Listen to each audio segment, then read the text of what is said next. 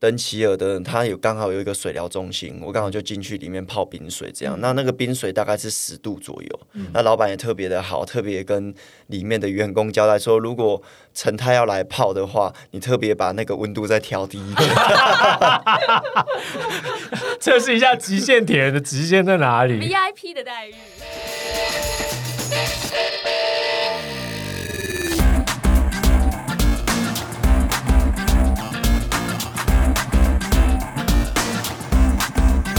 欢迎来到运动人的 Pancake，我是 Windy，我是老吴。今天我们要访问的这位啊，之前我们有访问过他。上一次访问的时候呢，是大概两年前左右。嗯，我觉得那时候他还就是蛮稚嫩的。对啊，还没有比过二二六呢，呆呆的这样子。没有，但那时候他就要做一件令人惊讶的事情，我们就说哦，他初二二六就要去比 F 叉 T。对，非常的威。就是那时候虽然觉得说啊，整个人是非常。呃，温和，但是心里面的梦想其实是很有杀气的，对，非常有拼劲的一位选手。对，经过了两年之后呢，他不但是完成了二二六，完成了 F 叉 T，而且呢，已经拿下了 F 叉 T 的冠军，甚至已经到挪威去比了呃挪威的极限铁人赛，也创下了亚洲。的选手记录，我觉得这两年来，其实包括今年他的比赛非常的密集。那看到他很多在自己事业还有在自己的选手生涯规划上面的一些平衡啊，或者是拿捏，我自己个人是觉得有他应该有蛮多心得可以跟所有在铁人赛场上的朋友。对，我觉得他今年几乎是倾尽他所有的力量在完成他生涯梦想的比赛。对，我觉得好像好像有点太密集了，以至于是不是？对，我觉得他好。累哦，好累哦！我每天看他训练比赛的内容，我觉得哦，好累哦！真的，你知道，我也很少会觉得别人就是哎，怎么比这么多这样子？对。今天来到我们节目现场的是铁人梦想家，现在应该要叫他极限铁人梦想家。欢迎吴成泰泰森。Hello，大家好，我是陈泰。陈太其实呃，经过这两年，刚刚我们说，因为两年前来上节目嘛，那时候还是 Baby Boss，有没有？现在已经对有点不一样了。虽然就是脸还是非常的呆呆，可是心态上面是不是跟两年前完全不同啦？因为两年前你都还没参加过二二六呢。我觉得历练过二二六之后，真的好像有点不太一样。嗯，尤其是在心境上面。因为我觉得以往参加的是五一五的标准距离，就是标铁的部分。嗯，那当然在标铁的部分，还是强调在于说速度，还有你可能会受到呃集团啊的影响。因为毕竟我们在比奥运距离的时候，它是可以轮车的。嗯，对。但是在长距离的比赛当中，感觉又是另外一个。不同的地方，因为最主要在参加二二六这种比赛，我觉得最重要还是自身的状况。嗯，因为你在遇到撞墙的时候，你如何去转换你的心境，如何去调配你的体能，然后如何因为外在因素，然后去做一个最好的决策跟。把自己调试到最佳，所以我觉得在参加二二六的比赛当中，最重要的还是自己，嗯，不会受到别人的影响。在以往参加短距离五一五的时候，是不太会出现撞墙期的吗？呃，我觉得在五一五还是会遇到撞墙期，只是说，嗯，因为它时间非常的短，强度非常的高，跟比二二六来讲，其实是不太一样的。比起五一五跟二二六，我反而还比较喜欢二二六哦，真的吗？对对对，我觉得这好像是二二六的魔力耶。很多人比完长距离之后都觉得，嗯，还是好像可以再来一场，好像可以是这样吗？都会觉得好像比长长距离，事实上是比短距离舒服，或是收获更多。对，因为其实参加完长距离之后，你再回去比短距离，你会觉得哦。短距离怎么这么的辛苦？嗯，但我觉得每一个运动项目或每一个比赛距离都有它就是痛苦或者是困难的地方，嗯，而且都还是会遇到撞墙期，因为毕竟如果以选手来讲的话，就是在。超越极限嘛，突破自我这样子。对，在你第一次接受我们访问完之后，去参加 F 叉 T，我自己印象蛮深刻，是说那时候你其实是颇有信心的，觉得自己准备的很好。可是，在第一届那一届的 F 叉 T 当中，其实可能发挥的状态有一些没有料想到的地方，所以在那之后，你其实修正。并且去面对了再一次的 F 叉 T 比赛，然后就拿下了冠军。这中间你的调整大概是什么？呃，其实，在第一年准备 F 叉 T 的时候，最主要我都把重心放在我个人的训练上，却忽略我跟团队的配合。哦，补给团队的配合对补给团队的配合，所以我第一次补给团队，呃，来了将近二十位来协助我以 F 叉 T，结果你还要招呼大家，很大一队呢。对，非常多，就整个整个比赛，我的 team 可能就。五台车这样子，对，但是其实因为一开始的想法就是说，哦，我把各领域的厉害的人找来，那我可能在遇到什么状况的情况之下，就可以协助我这样子。但其实后来在执行上面就发现说，其实人多。做事其实也没有那么的容易，然后是你因为舞台车二十几个人，你这是一个剧场彩排的概念。那个除非分工非常的明确，不然的大家就是手忙脚乱，人这么多。就算分工明确，就好比一个剧场里面，你还要有个总监出来指挥啊，有个导演就是 Q 说，哎，负责指挥大家。Camera one，Camera one。如果要选手自己来指挥，那真的忙不完呢。对对对对，Can Can Man Two，你现在到哪一个地方等陈太什么？就是要有一个总监，你们有吗？那时候当。只是有，但是因为毕竟都第一次，包含我选手也是第一次，嗯，所以有很多状况是没有办法在最快的时间做出一个最好的决策，嗯，对，因为毕竟还没有经验，对。对，所以后来在第二年的时候，不管是在装备啊，或者是在整个比赛的规划上，跟与补给团队的配合就会更加的紧密，然后。细节上，我们也做得更好，这样子。那第二次去参加的时候，还是五台车二十几个人这个规格吗？哦，没有没有，就缩减，剩下三台车，那还是蛮多的。三台车，哎，也还好啦，就包含拉拉队、家人什么的，如果也要一起去的话，三台车真的是刚好。可是因为就大家有很多人都是延续第一届继续来做补给方面的工作跟配合，所以比较有经验了。呃，其实几乎。除了拍摄的团队之外，其实其他的几乎都是新的人，这样又换新的人，为什么？第一届的都哎，第一届都觉得第一届的拉队可能觉得很辛苦啊，还要再来一次也很累，好不好？但等于第二届你自己有经验，你比较可以告诉他们说你的需求是什么，要做什么，要做什么？对对对，就是第二届我。包含每一个补给点，就直接设 GPS 的位置给他们，嗯然后跟他们讲，直接跟他们讲说，我多久会到之内就会到那边。哇，那要对自己非常了解、有信心才可以这样子讲呢。对，所以就是后来我参加极限铁人完了之后，我就是在每一次的训练要去调整自己的体能之外，更重要的是要了解自己，嗯，你才能知道。在不同的地方，甚至到挪威的时候，你该怎么去发挥？那你的能力可以多少时间骑到哪边？嗯，让团队可以很安心的在时间内到那个地方为我做补给，或者是做我该做的事情，这样子。嗯，除了呃补给团队做了调整之外啊，在第二次的时候，我自己感觉你是比较有从容感，是不是也是因为第一次的经验？因为第一次总是会。急，比如说没有达到你的预期，或者是说落后的时候，心态上心态上会没有办法调试。对，但是第二次的时候，我自己感觉，因为后来你可能跟茂哥在拉锯啦，或者是说呃后面在追赶等等之类，这些我们自己在观赛的感觉是觉得说蛮从容的，好像你是没有感受到你有呃好像很在意或者什么。那时候在心态上面已经有足够的成熟度了吗？呃，我觉得最主要是。因为我第二次参赛，也就是第三届的 F 叉 T，最主要是受到气候的影响，嗯，然后有山峰的状况，嗯，所以骑乘的路线其实是有改变的，对，它是变成是直接从上岸之后，然后就直接往泰鲁格派罗那边骑，然后直接骑到。骑到官员这样子，骑到比较高的地方，骑到比较高的地方。但其实，在比赛前我就去那边 run 路线。其实我猜测他们会改的路线，大概有百分之九十是我已经练过的。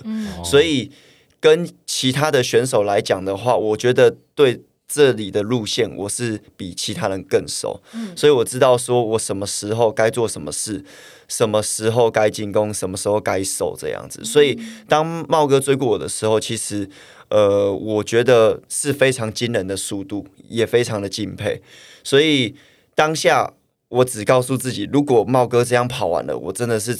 把他当成是神，对，那个真的很可怕。茂哥在一个奇怪的区间，然后就突然就加速了，对对。但是我后来发现那一那一段好像大概就是一个类似下坡比较多的地方，所以他输加到一个四分多速。我们在看转播的时候，我想说这样算一下四分多速吧，茂哥这样跑，我真的有怕到哎。所以你那时候虽然茂哥超远，想说哦，这个速度如果你可以撑到最后的话，在下也佩服佩服。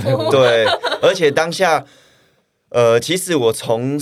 游泳上岸的时候就有点快抽筋，所以我其实整个两百，我记得你好像是第一个还第二个上岸的吧？对，就是我我是第一集团上岸，对啊。然后一上岸之后脱防寒衣的时候就有点抽筋的感觉，强度已经拉这么高。对，所以其实我在这两百多公里都经历了快抽筋的感觉，所以我在下坡的时候更担心说我的脚会受不了会抽筋。然后茂哥追过我的时候。就是我也跟茂哥加油，茂哥更从容的回头说加油，然后就把我刷过了。是战术吗？你们这个是战术的？我觉得赛后有人在分析，觉得说可能是个战术，可能要超过我的时候有加加速，然后就很从容的让我知道说，嗯，对，我状况很好。对对 对。这个战术你觉得在铁人赛场上是有用的吗？还是说其实这些战术可能大家都会心知肚明，说啊，它只是一个战术。说就因为我我我我其实不太知道说铁人赛场上面的战术。它的施行，因为大部分我们都说铁人运动，可他以前都参加五一五啊，五一五才没有空做这些事呢。不是因为我们自己常常讲说铁人运动是个人的事情，所以其实就算别人对你有战术或是心理攻防的话，其实你自己的状态你还是自己会去做调整啊。我觉得战术来讲是一定有用的，真的。对对对，因为有差，因为他是想要争冠的人，嗯，而且我认为。战术这种东西，看要运用在谁的身上。嗯，对。那可能别人这样对我，可能没有用。对。但是或许对其他选手，或许是有用的，因为有些可能 maybe 在运动场上的时候，EQ 并没有那么高。嗯。那可能这样临门一脚，可能就会影响他心情，他配速可能就会乱掉，甚至影响他心态，或者是他开始爆冲之后，他可能就爆掉了。对。对，所以我觉得这样子的战术其实是蛮有用的。所以你那时候虽然茂哥超过你，但是你还是有稳住，有有把持住，就对。其实他超过我，我跟他加油完，虽然他那个速度真的很快，但其实我的配速是完全没有受到他的影响。嗯，对对，就是心理上可能有时候稍微惊吓一下。嗯，毕竟那是来自上任冠军的下马威。对，但后来就是不受影响，就自己还是继继续配，继续配。对对对。哦，我我猜你的陪跑员也有帮助啦。团团应该有叫你，哎，hold 住，hold 住，hold 住。有有有，团团其实我觉得在整场比赛陪跑员其实扮演非常重要的角色。嗯。除了因为团团自己也是铁人选手，所以他可以掌握到，可以看其他选手的状况，包含表情这一类的东西，他都看得出来。好从容哦。他说：“我刚观察了茂哥，茂哥大概会在前面几公里会慢下来，是对对对，类似这种，他都可以，他都可以，就是揣测出来这样子。”茂哥的眼神有犹疑哟，这样。对对对对，好厉害哦！所以只是一个擦身的瞬间，团团就马上观察了。对对对，很棒的军师哎。对，而且团团后后段其实也有推着你跑，对不对？叫你加速。你说最主要，他其实没有推着我，是到了。我到了那个合欢山主峰的时候，因为我们一直在追成绩，嗯，对，但是因为合欢山主峰上主峰的时候都石头路，嗯，然后我已经有高原反应，嗯，然后一就是晃来晃去这样子，对，脚步不稳，然后他一直。就是如果我我有往旁边的话，他就会把我再抓回来这样子。嗯对，所以真的陪跑员是很大的助力耶。本来就是说团团当你的陪跑员，今年大家也都期待你可以你可以当团团的陪跑员。但是团团后来有他自己的规划，他还有其他比赛要去比啊，他想要去挑战世锦赛。嗯对，这个我觉得也很期待。接下来，比如说可能明年或者再下一次，我就看啊，看他哪一年就要比啦，这是迟早的问题吧？你干嘛对他撂话？我不是对他撂话，我是超期待。我看他讲话那个样子，就是这欲言又止，就是他很想比。对，可是因为有其他的规划，搞不好我觉得他的心里面的意思啊，我远端的猜测这样，搞不好这战术，我搞到是这样子说不定吓唬一下其他人对对对对，先吓吓他们这样。然后呃，比完了台湾的赛事之后，其实我蛮想知道，就是你到挪威去参赛的时候，挪威的极限铁人赛，它的赛道是到底跟台湾比较是比较难呢，还是比较简单？因为很多人都说，其实台湾的这个赛道算是蛮难，算是世界首屈一指的难。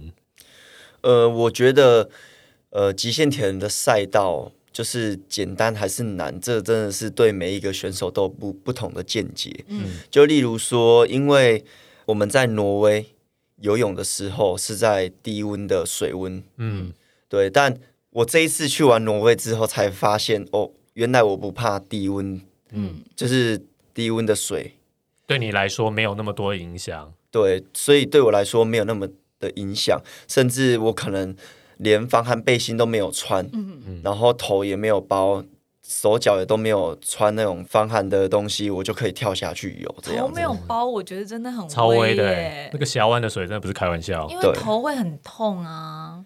对，但是我就是戴两层泳帽这样子。嗯可是有没有可能是因为，据我所知，在准备挪威赛事的备战期间当中，你也针对低温这件事情做了很多额外的训练，比如说你去泡冰水啊，或者是在特殊的场合里面接受这个水低温的洗礼。所以有没有可能也也是因为你做了那些准备，所以你的适应度更好？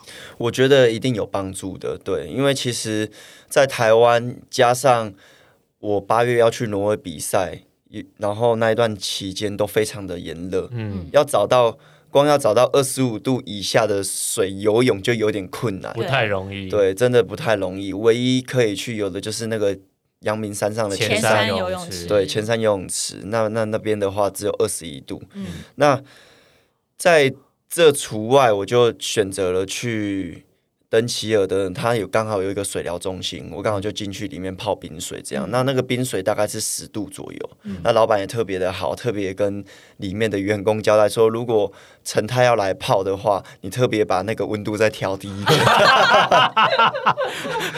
测试一下极限铁人的极限在哪里。VIP 的待遇 对，因为他说会员几乎不会去用那一次。太冰了，对对对，太冰了对对。嗯，所以你都是八度九度在跑，哎，十度那里面都冰块吧，不然怎么有办法那么没那么夸啊？张啦。你物理啊，冰块要到零下才会结冰。不，我的意思是说，你可能要到冰块才有办法降温降到哦十度左右。你在做这个冰水训练的时候，是说只要泡在里面就好，还是说你人必须要潜下去，或是在里面稍微游一下？因为水疗池应该没有大应该到可以不大吧，只能。泡而已吧。他他只能泡而已。嗯但是其实我第一次下去的时候，有让我惊吓到，因为其实我十度一下去的时候，我光要做韵律呼吸，嘴巴要要打开吐泡泡出来，都是有困难的。真的。然后一起来的时候，感觉好像整个那个颜面神经都已经快失调了，好可怕哦，快没办法吸到气这样子。嗯，所以就只是下去，然后先做韵律呼吸。体验一下那个冰水的感觉。对，那最主要就是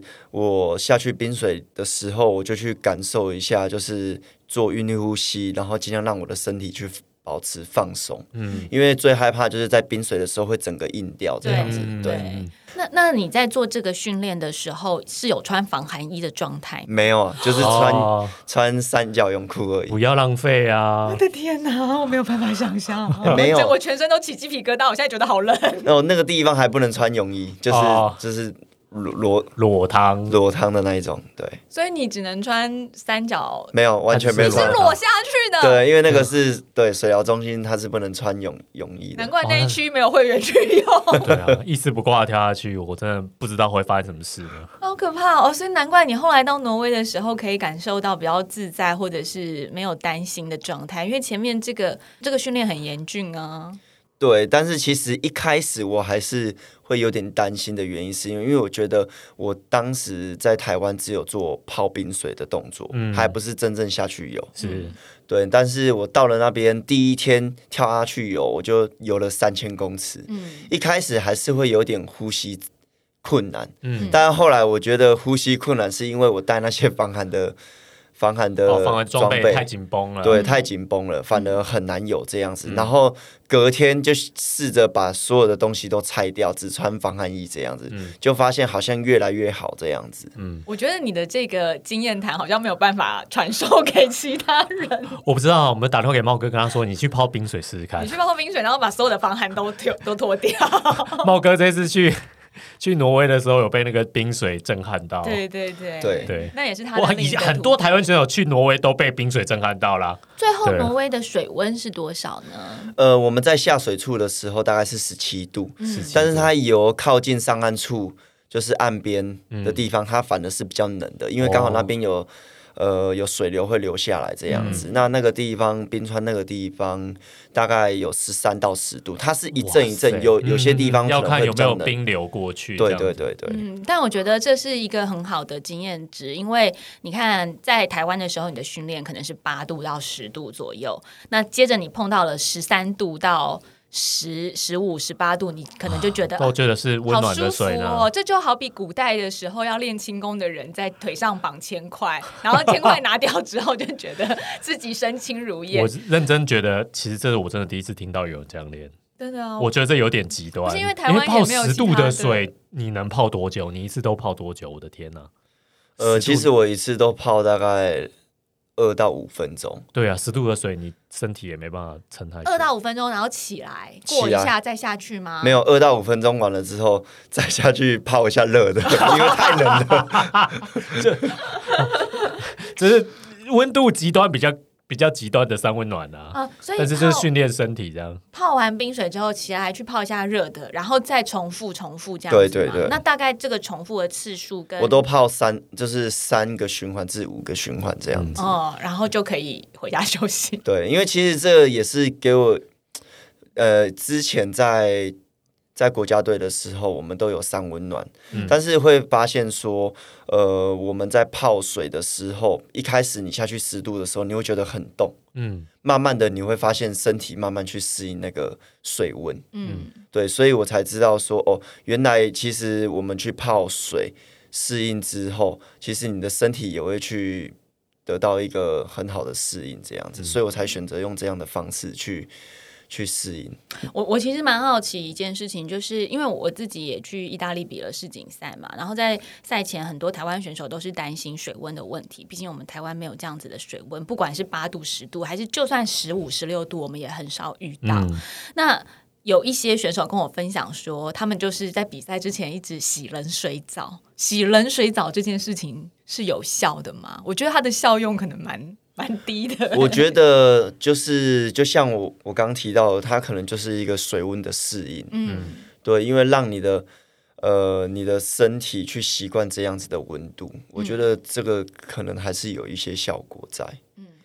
那挪威除了这个游泳的项目在水温上面做了很大的适应跟训练之外，骑车跟跑步都算在你自己的预料之内吗？因为感觉好像比较好掌握跟拿捏。呃，其实骑车来讲，我觉得是三项当中，呃，我觉得差最多的。嗯，因为在台湾一开始我在模拟挪威的训练的时候，我还有去骑省长，也骑得非常快，骑五个小时出而已。我跟他同一天骑呢，哦，真的吗？我们大概骑了，我都不好说了。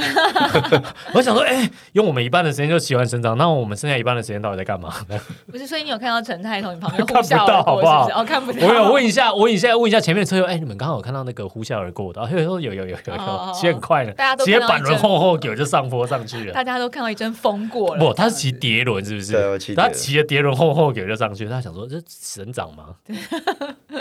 殊不知，就是这个人是要去挪威比赛，不你们对不能跟他相比。跟团团一起骑啊，程度不一样。对，所以呃，赛前你就是骑了很多的山路训练，对我有骑山路训练，还有骑 Rovi 的那个 Northman 的路线模拟。哦，他也有模拟的路线。，对，那最主要让我觉得最不一样，也是最新奇的，就是那边的路非常的直，嗯所以我当时比赛的时候，因为他第一个山是要爬最久的，嗯那爬了大概九十分钟上下左右。嗯那爬完山本来想说开始下坡了，所以我们可能上坡的时候会用大概呃力士的强度去骑，然后后面下坡就可以让身体稍微缓一下、息一下休息一下。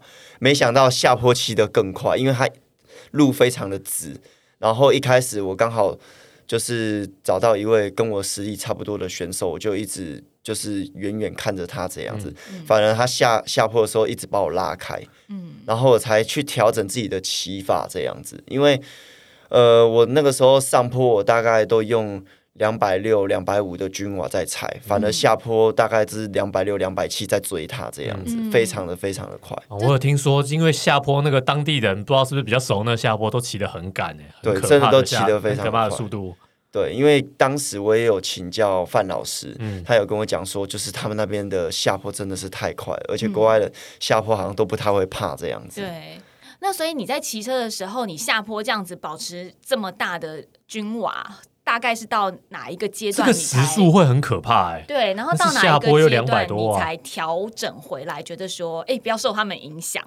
你要你要像那个阿茂哥追过你的时候说加油，就保持稳定，因为到后面你应该要维持自己的速度，才会是比较理想的状态吧。哦，对，其实我比赛的策略就是说我我游泳尽量游，嗯，那也刚好这一次很幸运，就是好快的。又在第一集团一起上来对这样陈泰是第二个第二个上岸，对对对，听听说旁边哎，台湾之光哎，因为旁边的选手大家都问了谁？那谁？那谁？那谁？那谁？那谁台？湾选手谁呀？那是谁？那谁对，我们都觉得好骄傲。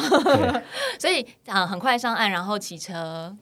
就是骑车，我原本就想说，因为外国人的骑车真的是非常的强，嗯，对，所以我一开始就想说，我上车的时候就先按照自己的节奏去骑，嗯，然后等后面的选手上来之后，找到自己实力差不多相当的人去跟，嗯。因为我觉得我对路线不熟，嗯，那相对呃，我觉得他们在欧洲的这些选手，嗯。在骑乘方面，尤其是这种山路，他们非常的能骑之外，然后在过弯以及下坡都非常的快，嗯。所以我就想说找到一个实力相当的选手跟，嗯。呃，没想到大概骑二十分钟左右，就有一个加拿大的选手。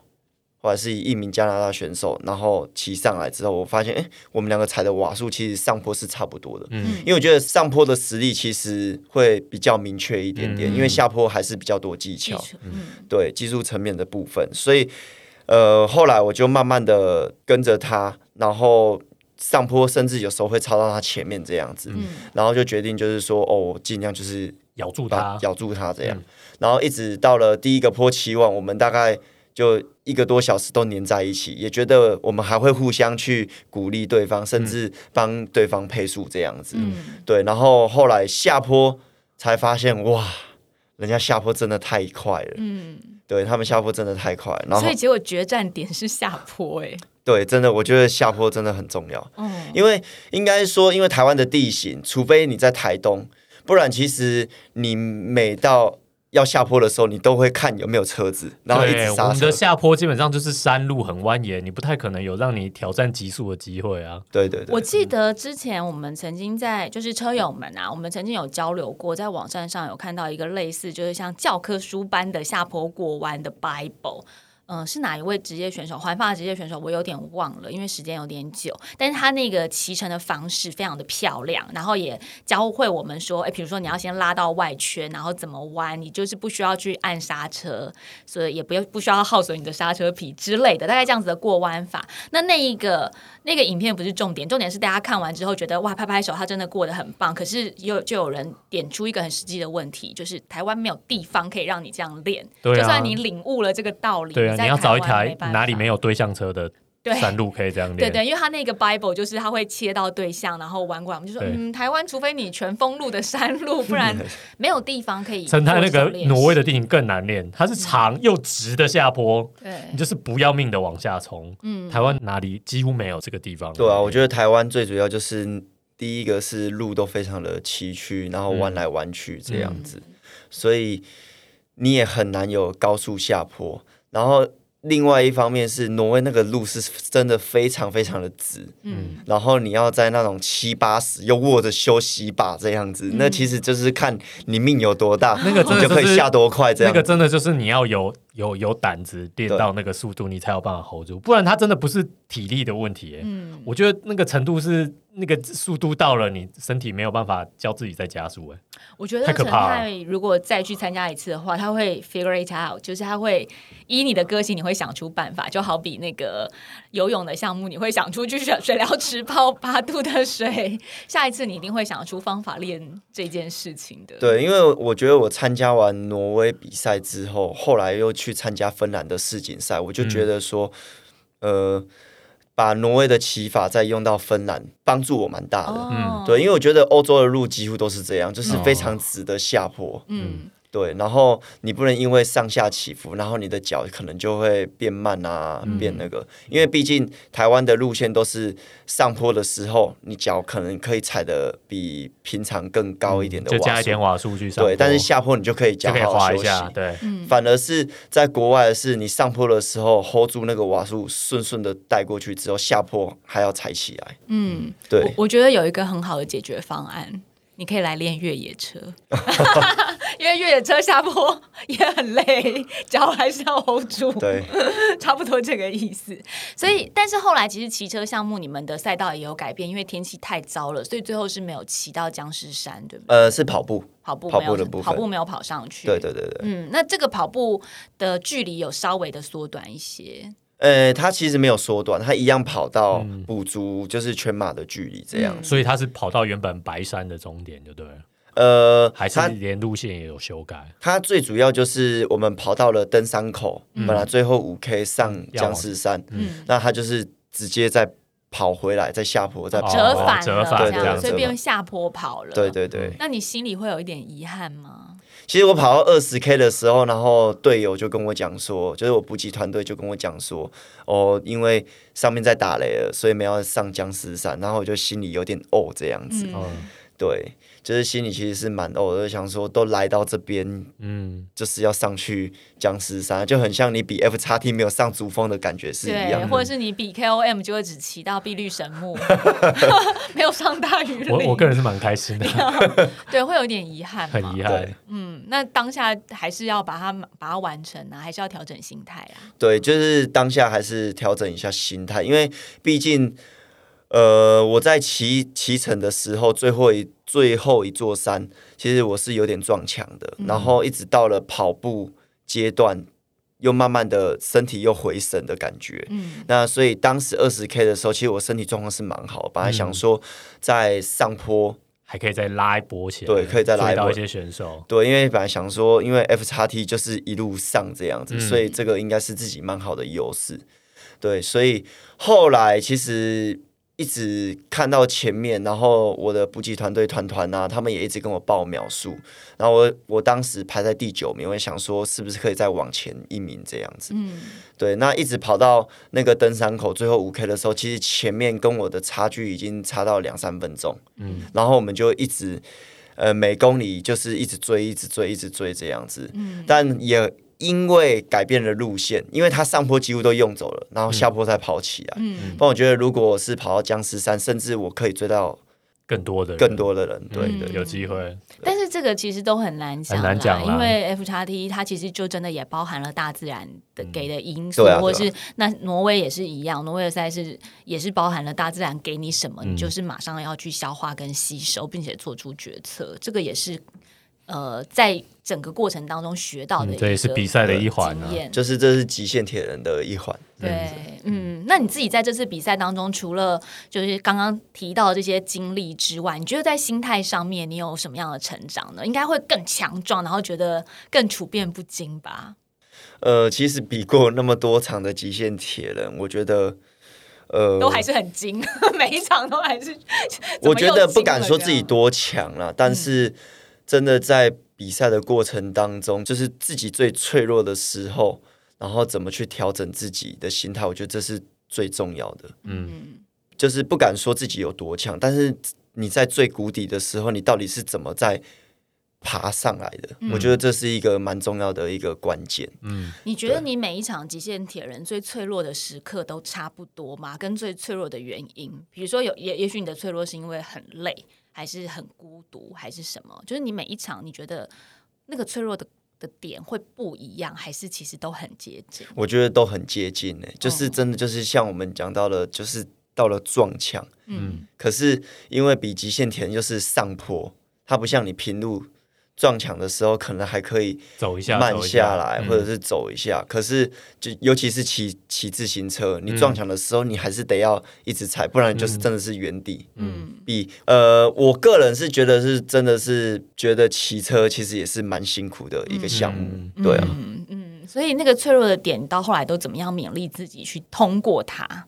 就是一直对自己讲话吗？对，我觉得就是一直激励自己，然后把最辛苦的一面，把自己训练准备的这些历程，然后拿来勉励自己。对，所以我常常会跟自己讲说，这就是最后一次了。但是却又一次接一次，每次在最脆弱的时候，都跟自己内心深处撒了一个谎，就是就说我我答应你，你身体身体，你现在赶快经过这个，你这句话当下都有效了。对对对，这最后一次了，我们撑过这，我们比完就再另外一次说嘛。所以那时候在挪威的时候，也觉得说好，比完这一场就 OK 就够了。对，真的就是。太痛苦了，我我只能这么这么形容，对啊。但是他但是陈太比完之后，就是那个主办方直接跟他讲说，好像前十名可以获得下一届的 资格哦，你不用再比一次 F 叉 T 就可以再来 Northman 哦，完全不用争取哎，感觉这个利益也是蛮大的呀。对啊，而且你没有上僵尸山，对，总是要上一次的吧？其实一开始那个 CEO 跑过来跟我讲说，你们台湾。谁是 Top Ten 的？然后，然后我就看了他一下，然后他后面就补了一句说：“呃，Top Ten 可以直接拿到明年的挪威世锦赛资格，这样子。”好，然后我就问他说：“是真的吗？”嗯，然后他说：“是兴奋的问还是惊吓的问？”我是惊吓的问，我说：“真的吗？”他说：“对啊，因为台湾前两名可以来参加 Northman，嗯，但是如果你在 Northman 这一场前十名，你就可以再参加。”明年的 Northman 这样，他就这样跟我讲，然后后来。我就是，他就跟我讲说是你吗？我就说哦，对啊。然后他就说那没问题啊，你可以报名的。我就说等一下，等一下，我先考虑一下。可怕哦，好可怕哦，真的很可怕。对啊，现场就要刷卡，是不是？不逼人啊，超情绪勒索的。我每次都这样，而且才刚比完，怎么这样？在现场有刷下去了？没有没有没有，他这个是事后才报名的哦，还有一点时间可以想一下这样。我觉得你会报下去，不好说呢。感觉上因为没有上僵尸山嘛。那在比赛的过程当当中，其实我。相信除了自己的状况之外，因为到国外比赛，其实会对国外的赛事有很多的观察。就好比你刚刚讲说，哎，你观察国外选手他们的下坡真的是超强，或是他们的骑法跟我们真的是完全不一样。除此之外，你觉得在赛事的主办上面有没有什么让你觉得哎很贴心，或者是你觉得台湾可以借鉴的地方？因为台湾现在的铁人赛事也越办越完整了嘛。呃，如果以极限赛事来讲的话，呃，我知道他们。比如说，当地像 Northman 他们办这种比赛，他们就是把这一群就是热爱可能极限铁人或者是铁人三项的人聚集起来，然后他们来当呃可能工作人员啊这一类的。那我觉得一方面是这些人可能都有玩铁人，嗯嗯，所以这些人就是对于一些铁人的观念呐，还有一些。呃，我觉得思维是比较不一样的。那我觉得在国外比赛最重要的是，你不会觉得压力这么大。嗯，因为呃，选手之间都非常的自律，而且我觉得。也呃礼仪也都非常的好，嗯，不会那种感觉就是要来跟你较劲的，就是就是没好力戏的那种。哎，搞不好这也是人家的战术啊，你有想过吗？先让你放松警戒心态。对，就是我觉得是比较不一样的地方。然后呃，大会的规定该遵守的，其实国外选手都会遵守。嗯，对。所以比较放松，比较有点嘉年华，大家一起来参与一个盛世的。对，就是大家是一起来挑战 Northman 这一场比赛。对，即便它是世锦赛。对，对，不像台湾可能就会哦哦会有人检举啊，什么怎么样怎么样啊，较劲的意味比较对对，较劲的意味会比较重一点。嗯，我其实也觉得耶，我觉得国外他们不管面对什么赛事，感觉上那个气氛都不会，就他们。会会当然会想要争名次，当然会希望自己是优胜。可是其实感觉上，他们对于计较这件事情，呃，比较没有大于他们想要享受这个赛事的心境。对，因为我我自己觉得说，像 Norseman 这种比赛，或者是极限田这种比赛，他们还是比较强调在于你是一个团队去挑战的一个比赛，并不在于说哦，你选手跟选手在那边较劲啊、斗争的那种。我觉得这是极限铁人的特性啦，嗯，因为每个能够完赛的人都已经真的很厉害了，嗯，你这争先恐后其实没有什么意义，对。对，但是在其他。其他阶级的赛事可能那种竞争的感觉就不太一样。对，不过我觉得陈太除了自己这样子去就参与很多国外赛事，参与极限铁人，然后因为你自己也是教练的角色，所以在很多的。全面性的规划跟思考模式上面会显得比较不一样，也更周全。包括后来你也去帮你的学生，帮威力，呃，他的极限铁人，他去意大利比极限铁人的时候，你担任他的补给跟陪跑，还有当然你在赛前是他的教练，帮他做了一整个完整的训练规划。所以在陪他跑跟当他补给员的这个过程当中，你觉得跟自己比赛，就哪个压力比较大啊？我觉得好像帮别人压力比较大耶。呃，其实我觉得自己比，当然压力还是会比较大，因为毕竟你是要靠自己的体能，然后去做这一件事情。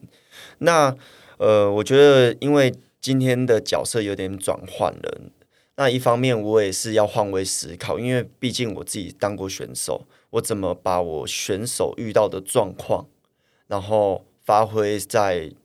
我现在变成是补给团队，那怎么发挥在我的选手上面？这样子，那一方面是因为我有这样子的经验，所以我可能可以在比赛极限铁人这个过程当中，已经先想好说他可能会遇到什么的状况，嗯，甚至比选手更早知道说他会怎么样，然后就先去做好准备，嗯，对，所以我觉得这个是。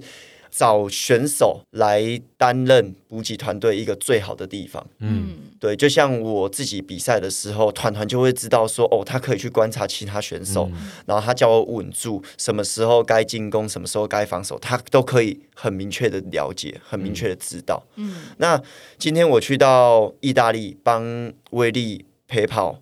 跟补给的时候，我就会知道说，哦，哪一个山可能比较陡，那在你的瓦数可能需要踩的比较低一点，因为它的爬坡的长度比较长一点，然后或或甚至是坡度比较陡的话，那你是不是要做什么样的调整？嗯，所以呃，其实在这个过程当中，我也都会看，因为最主要我们没有较劲的对手，嗯，我们最主要就是让威力顺利完赛。为主，所以我看到他的状况。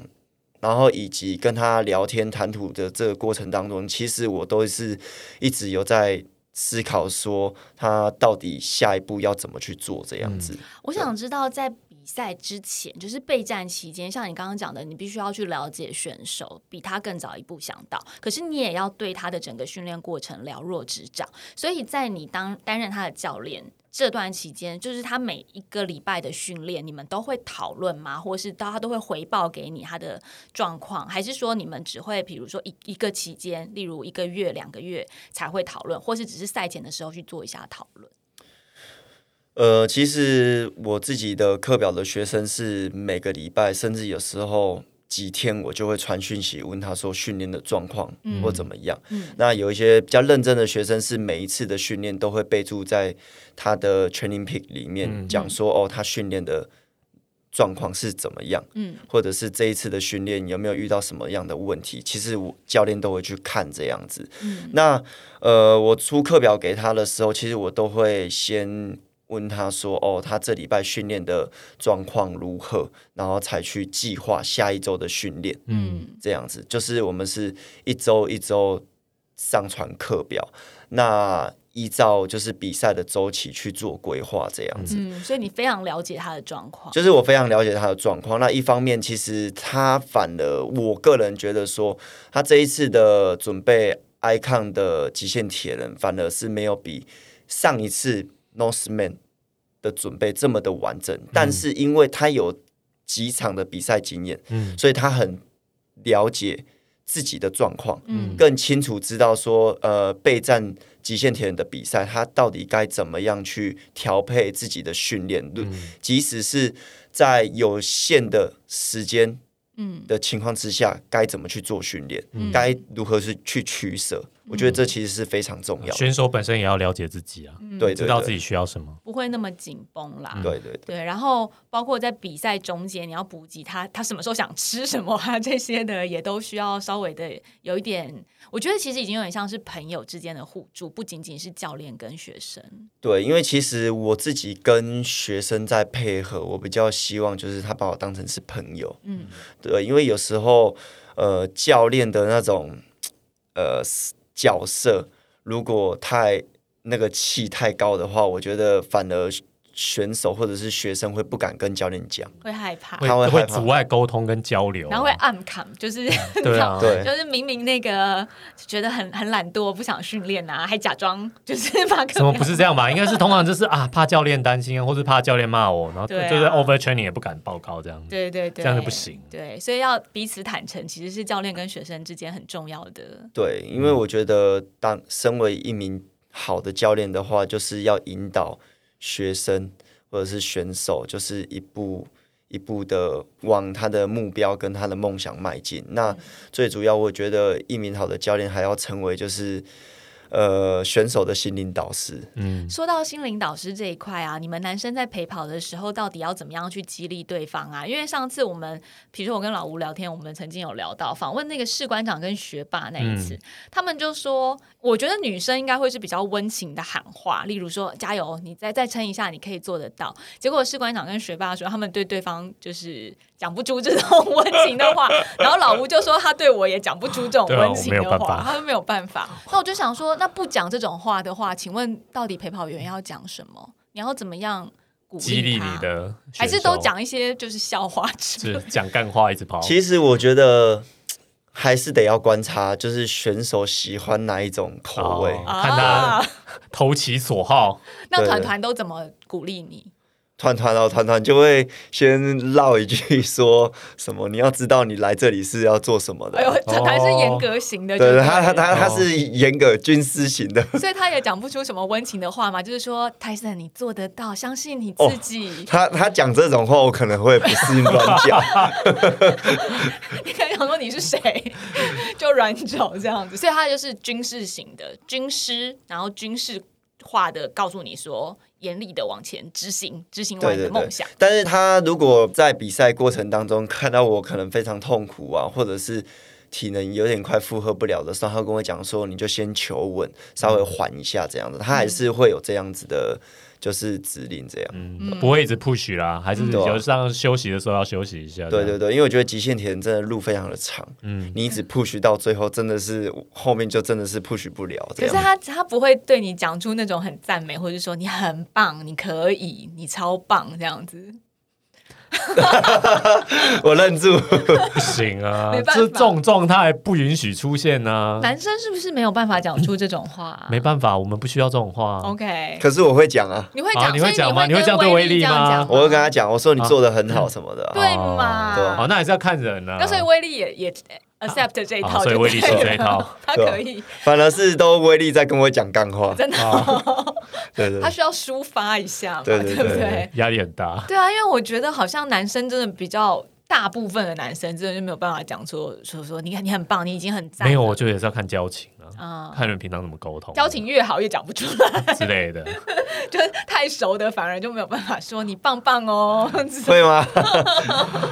不是，我觉得还是要看人，还是要看人。老吴，你可以跟我说你棒棒吗？可以，可以，可以，可以。如果你需要的话，你报名 F 叉 T，我就帮你说。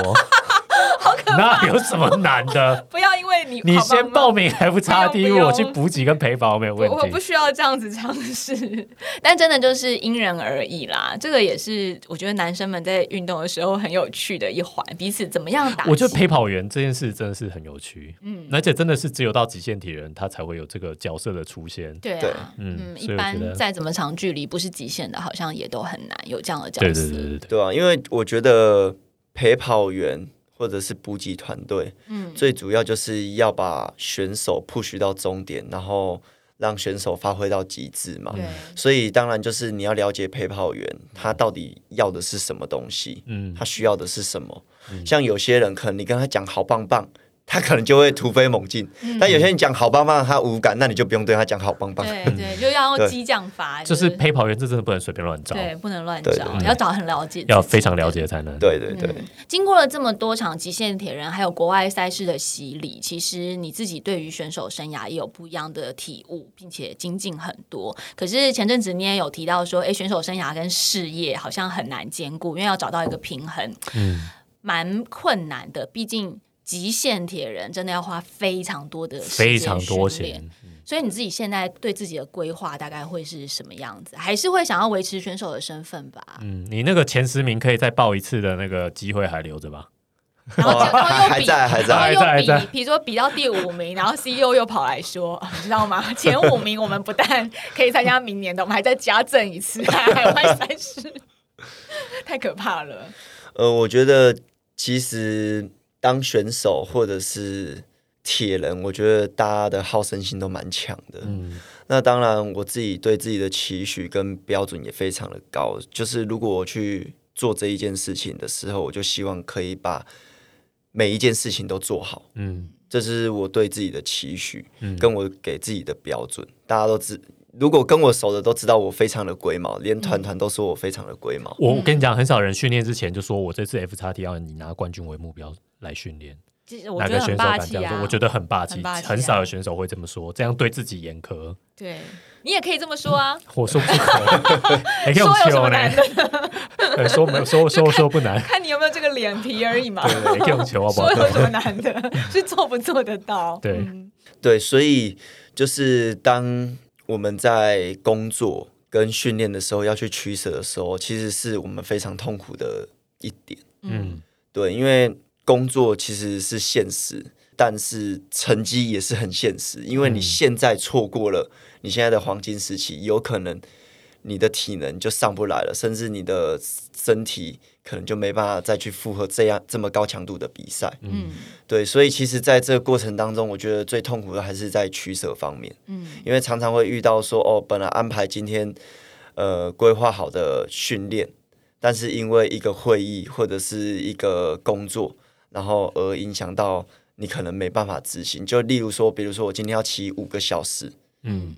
每每天有有五个小时的时间，可能就是说早上、上午嗯。跟下午这样的时间，但是可能上午突然有一件事情，下午又有一件事情的时候，好像五个小时就会被压缩掉，对，可能 maybe 只剩四个小时，甚至三个小时，然后没有骑到那个时间，就会觉得说，好像心里好像就会有点过意不去这样子。嗯对对对，其实这是呃，我觉得在生活上面一直在跟自己心理对话的一环。嗯对，因为我觉得，当你没有做到的时候，你要怎么去跟自己心里做对话？嗯对，你要说哦，OK，或者是明天的课表在做怎么样的调整。所以其实很多人问我说，哦，我现在有没有教练？其实我的课表都是自己安排的，嗯所以我会依照我第一个我的工作状况，然后我的体能状况。然后甚至我的比赛的计划去调整我要做的内容。那其实我一个礼拜课表出来有七天，maybe 有三四天，其实计划都是会改变的。对那其实就是靠我自己过去当教练的经验，还有无硕士的一些呃运科的经验，然后去调配我最佳的训练这样子。嗯，对，所以其实我在平时训练的时候，大家会看到我在采采乳酸啊那些东西，其实我觉得那个都是我很重要的一个训练指标，嗯。跟我的来看我的训练成效这样子。对，但我个人自己是觉得还是蛮期待你在选手这个领域里面多放一些精力啦，因为我个人第一个是因为呃，包括这次挪威极限铁人，你的成绩也很不错，刷新了亚洲铁人的记录。嗯，我自己觉得看陈泰这几年的表现，其实都是还还在巅峰的状态。一方面还可以再更巅峰，嗯然后再加上你自己对自己要求又很高，我觉得好像可以让我们台湾的铁人看到还有更棒的成绩，或者是更好的心态，或是更完整的一些什么嗯收获。注入，这一方面是这样，另外一方面是因为刚刚陈太说，你一天比如好五小时的课表，你可能会为某些事情被打断。我跟你说，因为你还没有结婚生小孩，等到你结婚生小孩之后，你被打断的时间更多。就是你可能，我有时候我不要说五个小时，我有时候只是一个小时，踩了二十分钟之后，小松果跑来说：“妈咪，我这个打不开，或是我那个你帮我处理一下，这个课表就中断了，好吗？就去处理一下小孩，然后 maybe 过了半小时之后再回来，把那剩下的四十分钟踩完。”就是这么的破碎，所以我会觉得说，当你相信，我想团团生了小孩之后，你也有看到他的一些状态，就是必须要在家庭跟训练上面去做调整的时候，就是你现在是事业跟选手跟训练，可是等到家庭加进来的时候，又是三方的事业、家庭加训练，我觉得那时候会更辛苦。对，那现在还没有就是家庭的因素没有羁绊这么大，或者是说还没有自己结婚生子的时候，其实我觉得这个。状态之下还可以让选手生涯更有一些收获，是蛮难得的，是蛮值得把握的。对，呃，因为其实我觉得，如果你要成为一个职业的铁人选手的话，也就尤其是有长距离的话，你可能每周要投入的训练时间可能要来到三十个小时，嗯，你才有可能到 top 的程度。就像团团，呃，进入了。就是拿到尼斯的世锦赛资格之后，他的教练给他的训练几乎每个礼拜都是三三四个小时，嗯，那其实是非常惊人，因为你每天都要花四小时甚至五小时以上的时间在做训练上，那这只有单单的训练，你可能还要再做恢复啊，其他等等的这些其他的时间，对，所以呃，其实如果用我现在的时间去衡量的话，其实我每个礼拜。几乎最多只能练二十个小时，嗯，所以只能练二十个小时，而且练二十个小时，我觉得我的身体已经非常非常的累，嗯，因为最主要是我的睡眠时间、休息时间也被压缩了，嗯，对，那呃，当然还是会评估现实，就是说，因为资源或者是赞助没有办法足以可以让我成为一个职业运动员，那所以变成是说，现实生活我必须要去赚钱，因为毕竟参加一场。极限铁人非常非常的花钱，非常非常，真的是非常非常的花钱。就是光这样子去挪威、去去欧洲这样子，每一趟几乎都是好几十万，甚至甚至一年下来都破百万这样子。对，所以现实来讲，就是也。